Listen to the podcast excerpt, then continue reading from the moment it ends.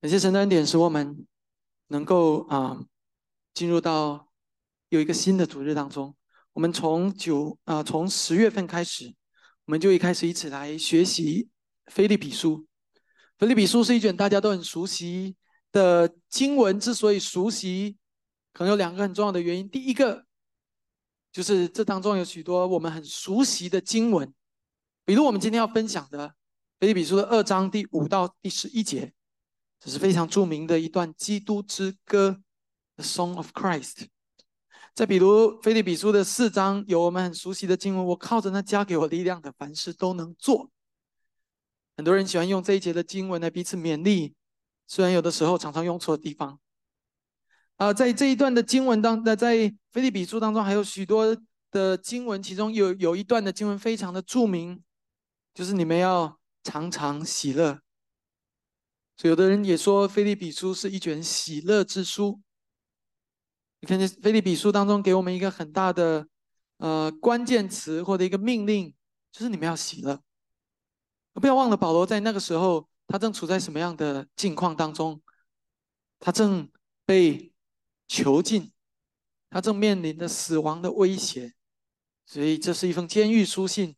在一封监狱书信当中，我们看见喜乐的命令。那更加的宝贵，也更加的特殊。那这都是使《菲利比书》成为我们熟悉的一卷书的其中一些很重要的或者很突出的原因。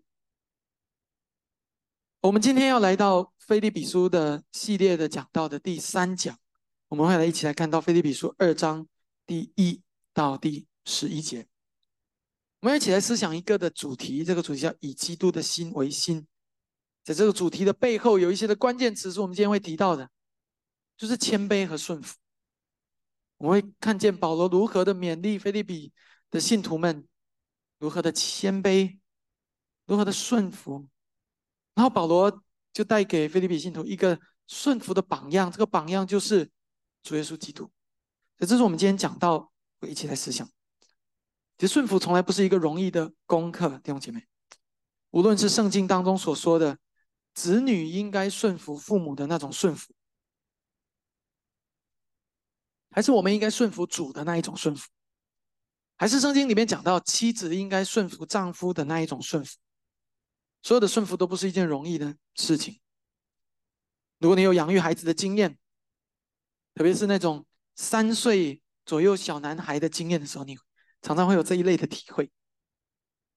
你跟他说啊，不能站在窗户上啊。啊，下来，下来，下来，他就怎么样？他可能爬到沙发上，然后一只脚站在窗户上，一只脚站在沙发上，然后他在干嘛？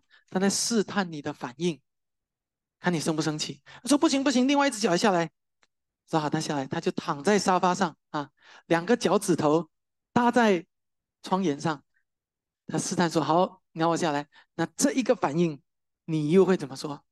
他一步一步的不断试探你的底线，而你不要以为这是只有小孩子才会有，就是大人也是一样的。举一个例子，当你在飞机起飞前，你听到那个空乘员说：“请关闭你的电子设备。”你就看见一群人在试探那个服务员的底线。OK，啊，他走到前一排了，我再关掉，可以吗？他叫我关掉了，我把屏幕按掉，他会说什么吗？还是他一定要我把它关成飞行模式或者关机？你看到大人在顺服的事情上，并没有做的比小孩子好。同样的，我们都很罪，都使我们啊有一个本性，就是在律法的边缘不断的试探，想要试探到哪一个的底线是我们可以做的。在我们委身服侍上帝的路上也是如此。很多时候我们服侍神，说我们顺服神的心意去服侍他。很多时候不是因为我们真的爱神，或者我们真的觉得上帝是配得我们服侍。很多时候是为了我们的心安。那你发现那背后仍然有许多试探底线的方式。说上帝，我服侍你到这里就好了啊！我看你什么反应。你没说什么，那就算了，就做到这。我奉我就我就这个尾声到这啊，我就贡献我的精力到这里，我的其他的部分到这里，我还有好多。的事情需要做，我很忙的。那到了丈夫和妻子之间就更难了。圣经说，丈夫应该爱妻子，并且为她舍己，其实应该顺服自己的丈夫。本来这是很美好的教导，那你要真正实践应用到婚姻当中，就变成了无止境的讨价还价。有时候不一定是和你的配偶讨价还价，有时候是在你的心中和上帝讨价还价。啊，圣经叫我舍己。本来我这一次想生气的，我就先忍，我放过你啊，下次就别怪我不客气了。过了两个月以后，圣灵在我心里感动。哎，你怎么又生气了？哎，圣灵，不要忘了，两个月前我已经已经顺服过一次啊。过了一年啊，又要生气了。哎，一年前那一次就算数了，我不是没有忍过，不是没有顺服过。一年前那一次，过了五年，哎，五年前那一次啊，你不要忘了，好像你做了一次好事，然后你就可以永远拿那个做理由、做挡箭牌，说，哎，我顺服过，我不是没有顺服过，为什么现在又来找我的麻烦？妻子也常常，啊，一样的，在在在我们的婚姻当中，你看见人总是去想要寻求自己做过的好行为，然后以那个为挡箭牌，然后来求一种的心安。有时候不是跟你的配偶讨价还价，是跟上帝讨价还价，说：上帝啊，我我顺服过你的话语，我听从过你的话语。弟兄姐妹，你发现了吗？我们往往对我们。曾经做过的一点点好行为，可以记得牢牢的，甚至成为我们这一生夸口的理由，或者以此成为我们在许多的罪上情有可原，可以被网开一面的原因。但是我们对我们的生命更进一步的光景却常常不在乎，而就是罪人常会有的诡诈。求主怜悯我们，顺服是一个一生的功课。我们要通过今天的经文来一起来看见基督的顺服。那不仅如此，我们不仅是要学习顺服这一个圣经所吩咐的美德，我们更是要思考基督的顺服，并且这个顺服如何成为我们生命的遮盖。什么意思？就是说，我们不仅是要学习这个顺服是一个美德，没有错。那最后我们要明白，无论我们如何顺服。无论如何，我们操练自己顺服，我们在上帝眼中的顺服仍然是不够的顺服。因此，因为我们的顺服到最后仍然是罪人的顺服，而不是义人的那种完全的顺服。所以，我们的讲到最后要向你指向的，要指给你看的，不仅仅是一个名为美德的顺服，而是一个名为救恩的顺服，也是基督完全的顺服。我们要向你指出的是，唯有我们共同高举基督的那个顺服。我们才能真正走向一条合一的道路，讨神喜悦的道路。所以今天讲到的主题句就是在凡事上以基督为中心，是教会合一唯一的道路。在凡事上以基督为中心，是教会合一唯一的道路。我每一周讲到的主题句会在讲章的呃，在这个单章的第三页上面彩色背景的地方，以及在第三页有我们讲到的大纲，供你来参考。我们首先要看到第一到第四节，《腓立比书》二章的第一到第四节。所以在基督里，若有什么劝勉、爱心，有什么安慰，圣灵有什么交通，心中有什么慈悲怜悯，你们就要意念相同，爱心相同，有一样的心思，有一样的意念，所有的喜乐可以满足。凡事不可结党，不可贪图虚浮的荣耀。只要存心顺服，个人看别人比自己强，个人不要单顾自己的事，也要顾别人的事。我们首先要看到第一个部分，讲到合一的秘诀在于谦卑，合一的秘诀在于谦卑。还记得保罗在上一章结尾的劝勉吗？还记得我们上一周所谈论谈论到的内容吗？在第一章当中，保罗首先谈论到他自己所要遭遇的牢狱之灾。在那种被严格看管的年日，保罗思考的问题不是自由出狱和囚禁的问题，而是生与死的问题。所以在上周讲到当中，专门讨论到这个问题。当人们看待囚禁和逼迫是一件极其糟糕的事情的时候，保罗说：“不，我从中看见的是什么？福音更加兴旺了。”一章十二节，记得吗？接着人们说：“看呐。”教会里有这样那样的罪，太糟糕的时候，保罗说：“不，我看到的是什么？基督被传开了，一章第十八节。接着人们说：“看呐，保罗，你被囚禁，你可能会被判死刑，你可能会死去，死亡太糟糕、太悲惨的时候。”保罗说：“不，我从中看到的是什么？是我活着就是基督，我死了就有益处。”然后他说：“我情愿离世，与基督同在，因为这是好的无比的。”保罗说：“不，你们看错了，死亡并不像你们所说的那样，死亡对我而言好的无比。”但活着也是好的无比，所以无论是死是活，上帝给我什么，我就在其中欢喜，我就在其中忠心。所以怎么忠心？二十七到三十节，第一一章二十七到三十节结尾，我说：所以亲爱的菲利比教会的弟兄姐妹们，所以你们现在看明白了吗？无论是生是死，其实都不能难住我们，都不能使我们退缩丧胆，也不能够使我们变得消极。绝望，所有的这一切都要帮助我们去明白，我们首要关注的不是这些惧怕，而是我们如何忠心的活着，因为那是上帝在当下赐给我们的本分。我们是为了那位主活着，不是为了我们自己活的，那是关键。我们要关注的不是我们活的状态如何，而是我们为谁而活，还记得吗？上一周的讲到，所以，当我们知道我们是为上帝活的时候。我们就不会再为自己的那些自私而活，而活那些自我中心的动机而活，我们就会愿意殷勤，我们就会愿意征战，我们就会愿意谦卑合一，努齐心的努力。这就二十七章，呃，二十七节到三十节一章所告诉我们的。然后我们就进入到了今天的经文，在今天的经文是承接着第一章结尾展开的。所以，当我们进入到这一段的经文之前，你会看到第一个词叫做什么？叫做“所以”。所以，很显然，如果有“所以”，那么前面就应该是什么？因为 很好啊。所以呢，因为在哪里？因为就在第一章，很显然，对吧？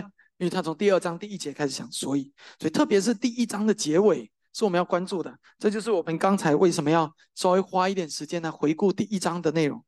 所以现在，请你带着对第一章的回忆，我们来看到第二章。在第二章当中，保罗说：“所以你们要做这些、这些、这些的事情的时候，你们要思想什么、什么、什么？为什么要做这些事情？为了一个重要的目的。”就是教会能够合一。你看到二十七章的，呃，一章的二十七节，你们要怎么样？同有一个心智，站立的稳，为所信的福音齐心努力。这是一章的结尾的主题句。同有一个心智，齐心努力。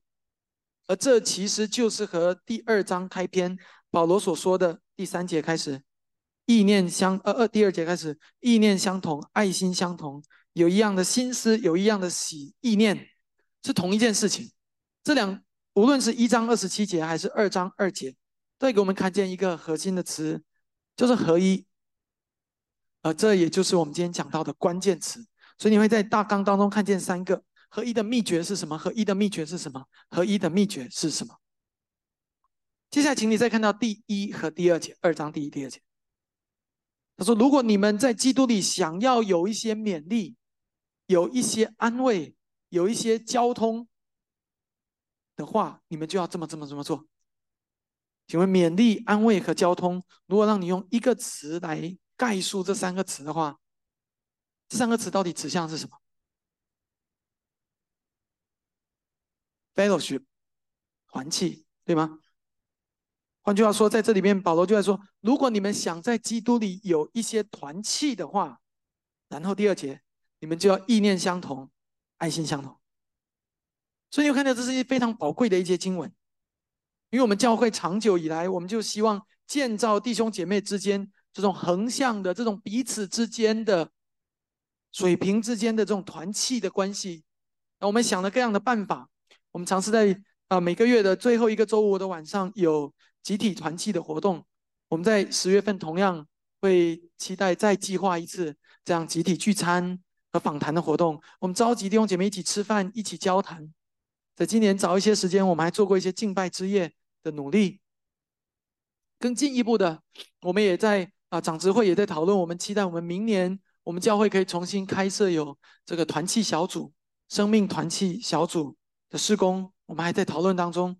我们希望鼓励弟兄姐妹进到彼此不同的肢体的家中，与其他人一起在属灵里面有团契。我们一起一直在思考，到底怎么样做，才可以让团契成为真的团契？那就会发现，在菲利比书二章一到二节就告诉我们，这就是我们要寻找的答案。到底要怎么做，才可以让团契当中一团团一团和气，而不是产生各种的纷争和矛盾？要怎么做？这节经文给了我们答案。这第一节说，你们在团契里做什么事情？劝勉。安慰、交通、慈悲、怜悯，这不就是团契做的事情吗？对吗？呃，做这些事情怎么做？第二节就很宝贵了。你们想要建团契吗？你知道成功的秘诀是什么吗？说我好想知道，保罗，你快告诉我。保罗说好，我告诉你，秘诀在于意念相同，心爱心相同，有一样的心思，有一样的意念。我说实话，如果保罗在我面前，我会立刻打断。他的说话，我会说：“保罗，你知道人与人之间最远的距离是什么吗？就是心的距离。你知道你说的这一些，只有在什么地方才会有吗？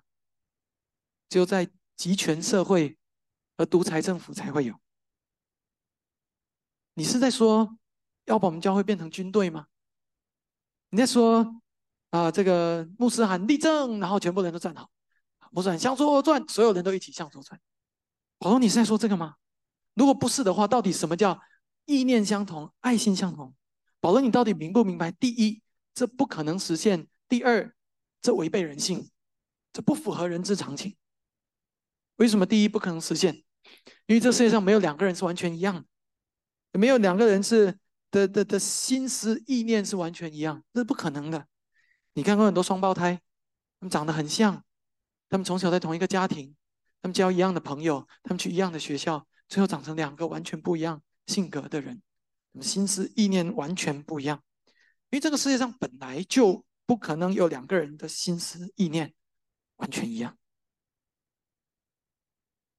第二，这并不符合人性，这不符合人之常情。你很难改变一个人的心的。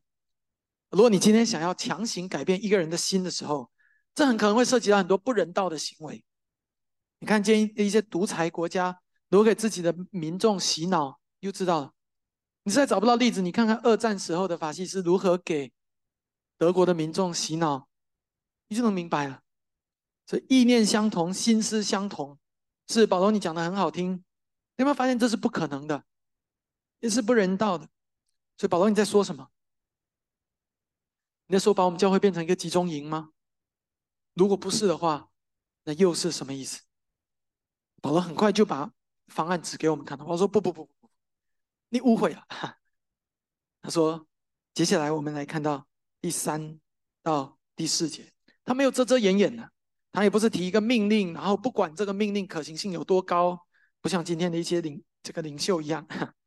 他说到第三和第四节，这是一件不可能做到的事情。我也理解，除非你看我前面在讲章当中前面。”啊，在爱第一行里面，意念相同，爱心相同里加两个字，除非点点点，除非什么？除非第三和第四节，请看第三、第四节，除非我们凡事都不结党，除非我们凡事都不贪图虚浮的荣耀，除非我们凡事都存心谦卑，个人看别人比自己强，个人不单顾自己的事。也顾别人的事。保罗告诉我们说：“不要以为意念相同、爱心相同是不可能的，不，这是可能的。只要你们不要盯着自己看，只要你们开始学习谦卑，开始学习舍己，开始学习放弃你们的自我中心，开始学习去欣赏别人，开始学习去看别人比你强，开始学习去。”顾别人的事，也呃以别人的事情为优先，而不是以自己的事情为优先的考量。只有那样，你们就可以实现我前面所说的意念相同、爱心相同。原来保罗并不是要把我们变成一个集中营，变成一个独裁社会，而是要把教会变成一个人人舍己、人人彼此相顾、彼此接纳的地方。可能有人在的，在这个地方会心里想说：“哎呀，讲了半天，你就不去讲背后，不是讲爱吗？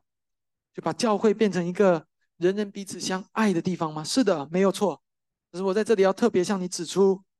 这个爱不是你在心里所想的那一种心灵鸡汤的爱，而是那种神圣的爱。你在爱中谦卑，在爱中舍己，在爱中放弃自己的利益，彼此相顾别人的利益。因为我们的主就是这么对我们的。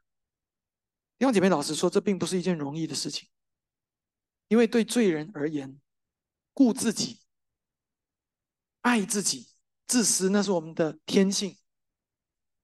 我们本性，是我们从小与生俱来的本领，就是看别人，呃，怎么样？看自己比别人强。那种看别人比自己强的生命，这个完全与我们的骄傲的本性所违背的一个事情。除非你有一个从上帝而来的新的生命，而那个叫做重生。是为什么圣经给我们看见主耶稣对这一个？尼哥呃，尼哥底母的教导，不教导你要做一个好人，不，他告诉他你需要重生，你需要一个新的生命在你里面，是一个替换的过程，一个全新的过程。你是一个重生得救的基督徒吗？我想很多人都会说不是。弟姐妹，我不是要你自我怀疑，但是我要问你的是，如果你是，那么。为什么有的时候也是可以骄傲的心安理得，有时候还是可以自私的心安理得？再次说，我不是要动摇你的信心，我不是要怀疑你的信仰，我只是要对你，我只是希望你对你自己的生命有所的思考，有所的反思。如果我是重生得救的基督徒，如果我说在我里面有一个新的生命，可是为什么很多的时候我仍然要把那个旧的本来应该被我钉死在十字架上的那个老我？重新套在我自己身上，重新活成那一个老我的样子。弟兄姊妹，你相信吗？许多教会当中的纷争冲突，许多教会当中没有见证羞辱主名的事情，根源常常都是在于我们没有办法看别人比我们自己强。比如一个老信徒看到一个初信主的信徒，不是为了他的得救而喜乐，不是为了。呃，他经历了重重的挣扎，好不容易胜过各样撒旦的拦阻，好不容易领受了上帝的信心，最后信主而感到欢欣雀跃，而是各方面看不起他或者贬低他，说：“哎，你看这个人才刚信主，什么都不懂，还在很初级的阶段啊！我已经信主十年了、二十年了，甚至更久啊，他距离我还远呢。”弟兄姐妹，你相信吗？很多的初信徒。他们在刚刚信主的时候，他们对上帝的渴慕，他们上帝对对上帝的爱和热情，是我们今天很多我们都所以说信主很久的基督徒，我们看了会感到羞愧的。我见证过一些刚信主的初信徒，他们对上帝的爱慕，对圣经的爱慕，以至于他们在几个月内可以把圣经读一遍，因为他们爱神的话语，因为他们终于寻找到最宝贵的。他们厌恶罪恶继续在他们的生命当中掌权，因为他们刻苦己身。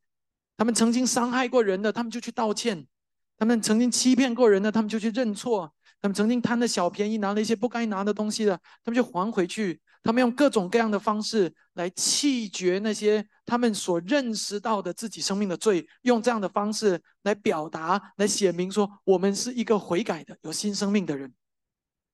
他们操练敬拜上帝的生活，于是他们成为教会中最积极的一群人。在许多教会，你常常遇到有一群人，他们非常的积极。你以为他们信主很久，其实他们刚信主。无论什么的活动，你都能看见他们的身影。他们唱诗，他们敬拜，他们祷告都十分热烈，因为他们在基督里庆祝这美好的生命。相反的，我同样也看过很多信主很久的信徒，信仰就麻木了。爱心就冰冷了。伤害的人也不觉得有什么，欺骗的人，我在背后搬弄是非，也不觉得有什么追究的。小便宜贪了一点又一点，也不觉得有什么有问题。教会的聚会爱去不去，反正自己家里的事情更重要。然后反过来，越是在信仰上冰冷的人，就越容易成为那一群对初信徒产生轻视和偏见的人。这就保罗在这里告诉我们的。在凡事上看别人比自己强，是一个何等宝贵的，能够使一间教会合一的秘诀，就是彼此谦卑。在我们的生命当中，还有许多这样的事情可以应用。你不要以为人心是那么单纯的，人心是富有创造力的。每一个人都很善于从自己的生命当中寻找到某一点是赢过别人的，然后就以那一点为他的夸口。比如说。人们还容易怎么样？世人还容易怎么样？世人还容易拿学历来看不起人啊！我是博士，你是硕士啊，你还差一点；你是硕士，你是本科啊，你更更不行一点啊！你那你是这个这个高中的啊，你差更远世人还容易拿什么来看不起别人，来看自己比别人强？嗯，来比如说以工资和工作来看不起。我是医生，你是律师啊，我们差不多啊。他是普通的职员啊，他差了一点；他是那个超市的收银员啊，他差差差更多。还有的人还会以其他的，比如说啊，这一个这一个啊，他在他他加入到教会当中的年份等等之类的。弟兄姐妹，你看见了吗？这就是我们罪人的本性。每一个在世上的人都会自然而然的去寻找各式各样他们可以夸口的内容。然后找一个他们最引以为豪、最骄傲、绝对可以赢过别人的事，然后他们就会把那件事情放在他们的呃挂在他们的口中，来赢得别人对他们的尊重，或者在一些对话当中抢占一些的制高点，以至于他们可以居高临下。而你知道吗？那往往就是一群人意念无法相同、爱心无法相同的开始，因为在那些对话当中，一些不平等的种子。已经种下了，以至于一些不合一的种子也种下。亲爱的弟兄姐妹，教会不应该是这个样子。无论是信主五十年，还是五天，他们都是上帝的儿女，他们都是基督宝血所买赎的，他就是属天的天国的子民。无论一个人是加入到教会当中。五十年甚至更久，还是一个人只是加入教会五个星期，他们都是教会中的一员。他们其实没有任何的区别，甚至他生命当中可能有一些闪光点，是我们都值得学习和思考。而这才是圣经向我们所显明的教会，一个真正属天圣徒的共同体，不是一个人人寻找自己有什么比别人更好、更厉害的优点，然后在其中自我的夸耀。甚至彼此的压迫，一个真正属天的圣徒的共同体，是一个人人都看别人比自己强，每个人都从别人身上寻找到闪光点，并且彼此欣赏接纳的地方。不结党，不分三六九等，不大小眼看人，不贪图那些第三节，不贪图那些虚浮的荣耀。比如我们这个是一个学者团体。你们那个是一个打工者团体等等这些，不贪图那些虚浮的荣耀，是一间教会合一的秘诀所在。求主怜悯，因为我们在许多教会当中，你会看见这样的情形：人们会把世俗的三六九等带到教会来，最后把教会也弄得和世界一样，充满纷争。求主帮助我们，不要把眼光总是看向我们自己，而是看向别人，看别人的需要。看别人比自己强。讲到这里，你可能会说：“传道士的，你讲这个很好，我同意，我也明白。但是有一个问题摆在我面前，这个问题也困扰我很久。就是我们今天要进入到第二个部分。这个问题是什么呢？就是道理我都懂，但我就是做不到。你讲这些都很好，那你讲这么好有什么用呢？我们平时该软弱的还是软弱。该彼此伤害还是彼此伤害，所有这些道理不就成空谈了吗？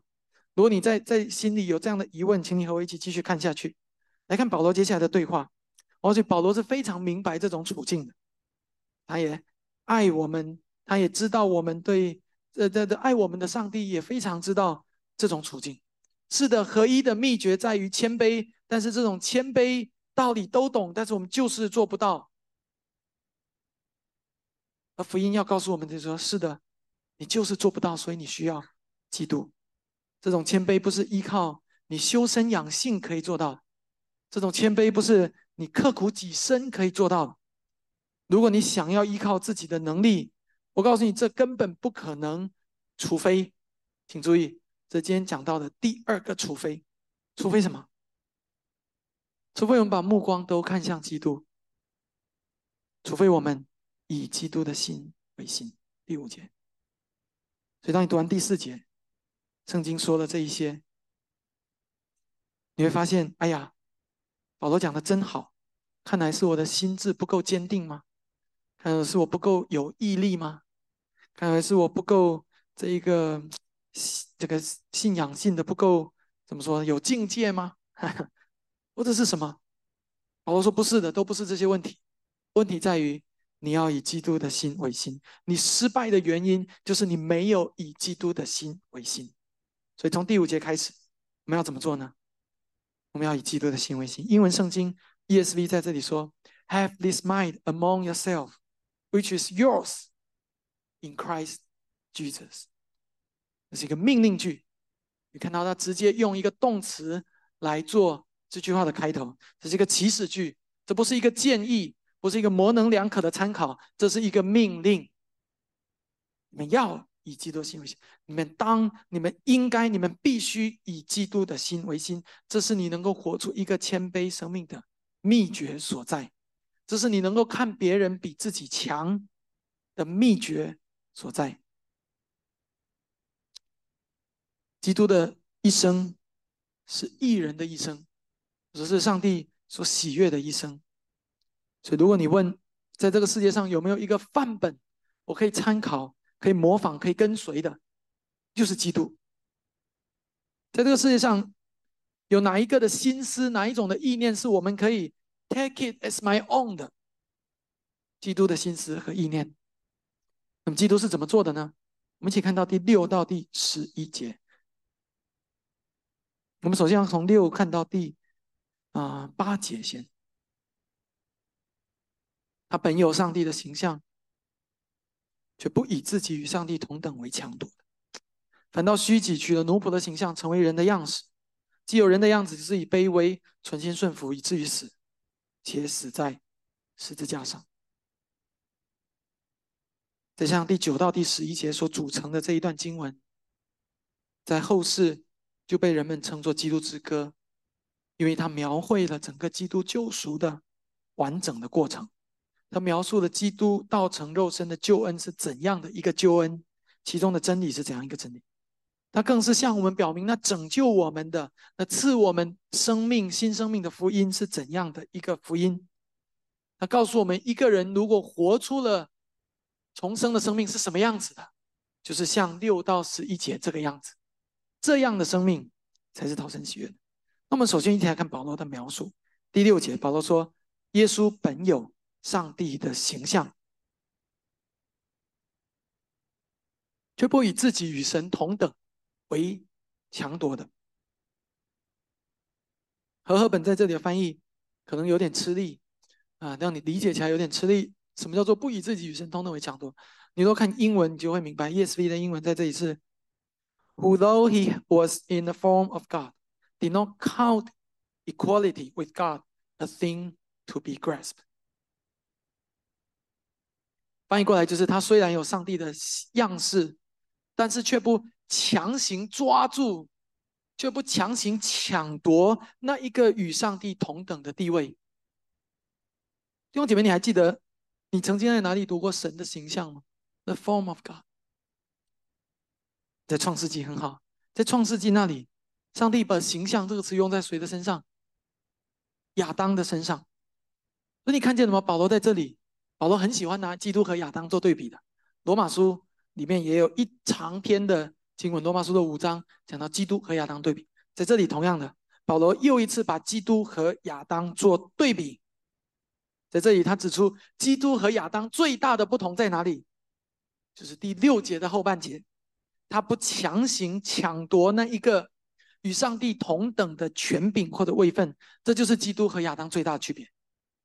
简单来说，我相信你对呃这个亚当在伊甸园里的犯的罪是有过一些的认识和一些思考。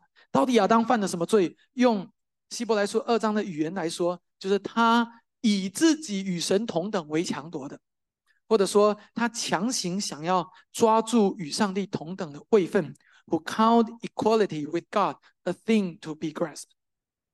而基督反过来，是他不以自己与神。同等为强夺，你看到那背后的关键性，基督是那幕后的亚当，同时是那完美的亚当，同时也是那终极的亚当。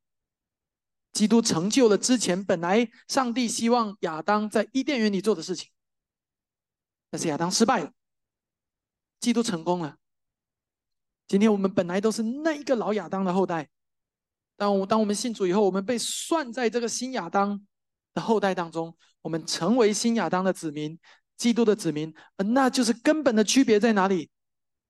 就是那个老亚当想要把自己当做神，与神同等；而那个幕后终极完美的亚当，不以自己与神同等为强夺。虽然他拥有上帝的形象，我们继续往下看，他本有上帝的形象，却不自以为是，不以他的以此为他的夸耀，也不强行抢夺天赋上帝的位分，反而怎么样？反而做的相第七节，他虚己，取了奴仆的形象，成为人的样式。而这个在呃我们的这个长长的交谈当中，用一个词来总结它，就叫做“道成肉身 ”（carnation）。在这里讲到了基督的道成肉身，在这里我们看见一个合神心意的榜样，一个谦卑的榜样，不像是我们在第一部分当中所讲那样，世人。的的世上的罪人会绞尽脑汁，会看自己比别人强，看自己比别人优，但是我们的主耶稣却不是如此。他不但不看自己比别人强，他不但不骄傲自夸，他相反他虚己。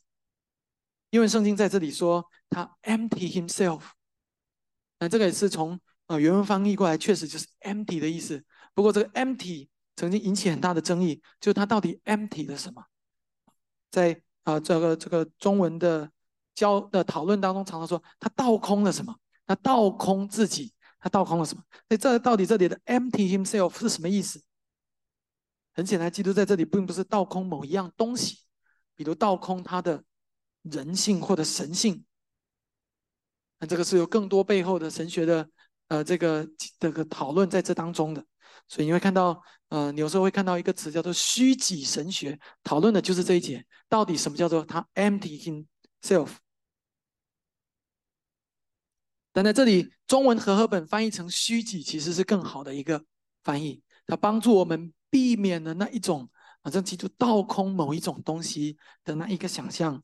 在这里的 empty himself 或者虚己，指的就是他连他最基本的权柄。他都放弃了。他本来能够拥有更大的大能，他本来可以命令天使天军把他从十字架上拯救下来，他本来可以命令呃天使天军击退那些逼迫他的罗马的兵丁，以至于他不用走上十字架去，但他选择了放弃。那是这里虚己的意思，empty himself 的意思。他选择了放弃，他不强行把这些抓住。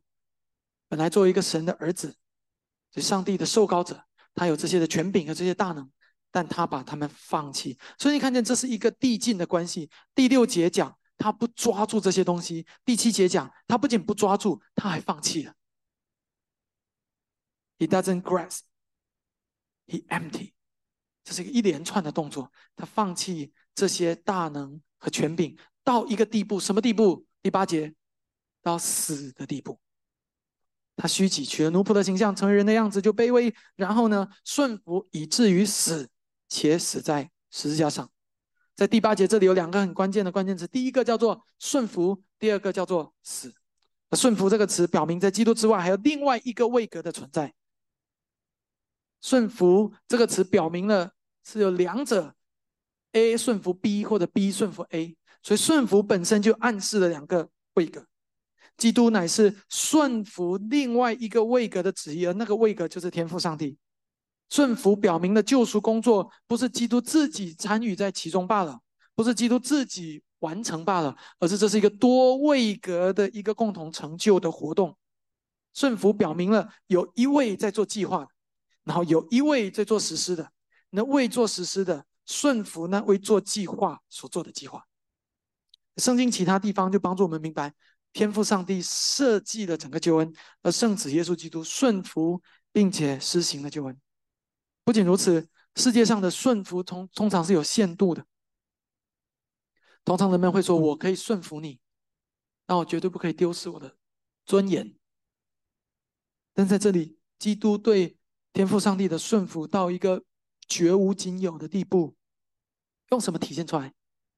用死体现出来。这就是这一段的第二个关键词“死”，它表明了基督顺服的程度，不是一点点的顺服，而是完全的顺服，perfectly obeying，毫无保留的顺服，把自己完全献出来、交出来。为什么？为了什么？为了使天赋上帝的旨意可以成就。啊，你看到没有？那才叫做真正的个人不单顾自己的事。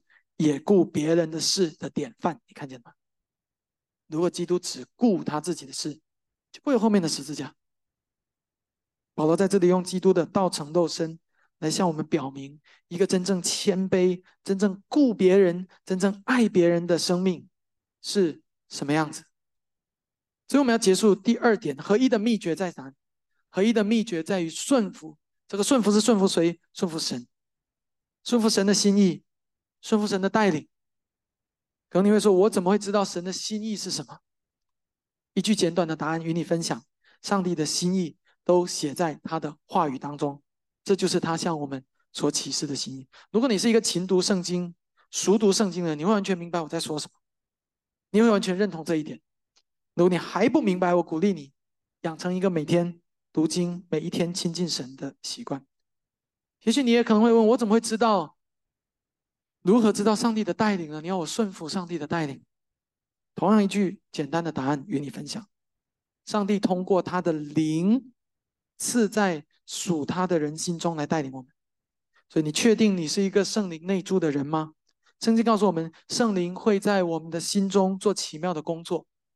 当我面临选择的时候，圣灵会会在我们的心中告诉我们哪一条才是正路，我们应当行走在其间。的以赛亚说的话语。当我们许多人作为一间教会聚集在一起的时候，我们要相信圣灵在我们每一个人的心中，以至于我们可以同蒙一个圣灵的感动，来一起做出决定。与每一个蒙圣灵同在的人，他们心中都有圣灵清晰的教导，告诉他们这是正路，你当行走在其间，而那就是会众制的精髓，也是圣灵在全体信徒心中的工作。我们接下来要来。看到第三点，合一的秘诀在高级基督。那我们对前面有一个简单的回顾，一到四节我们讲到教会要合一。什么叫合一？合一就是意念相同、爱心相同、心思相同。然后我们说到说这是不可能的，因为每个人都是不一样的，你也不能违背人性。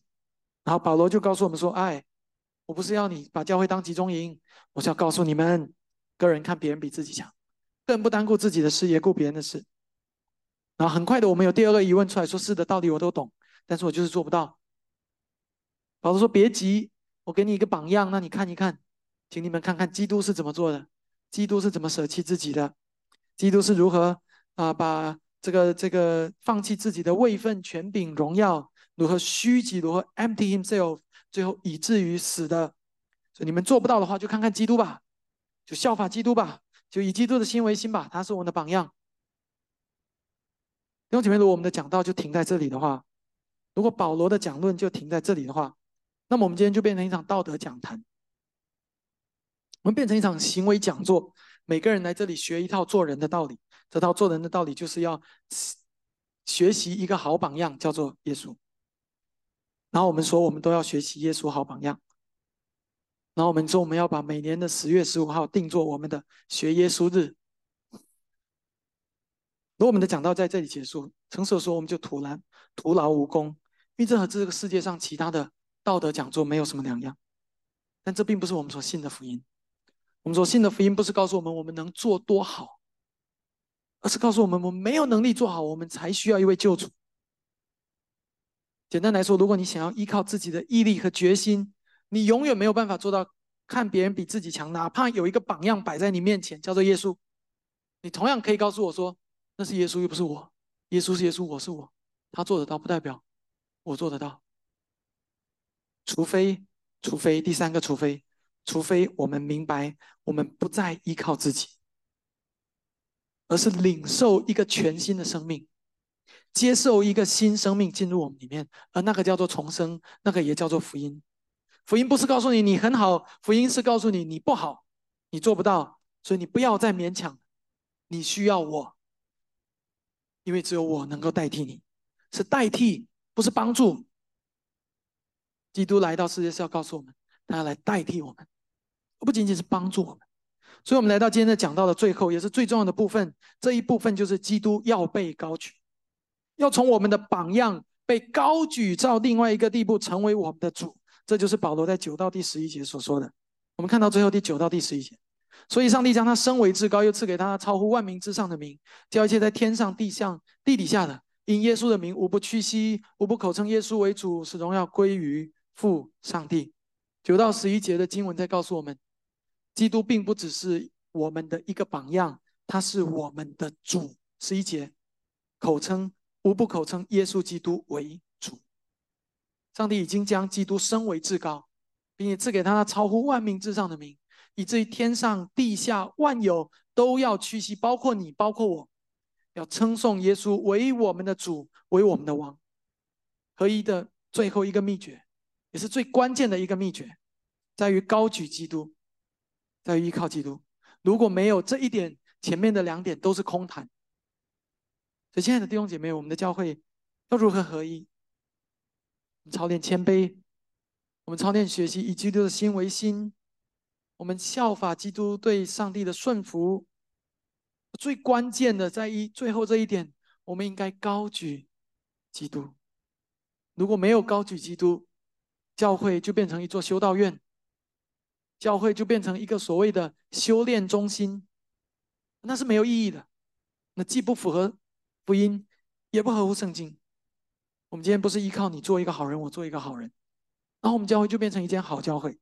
我们今天乃是依靠。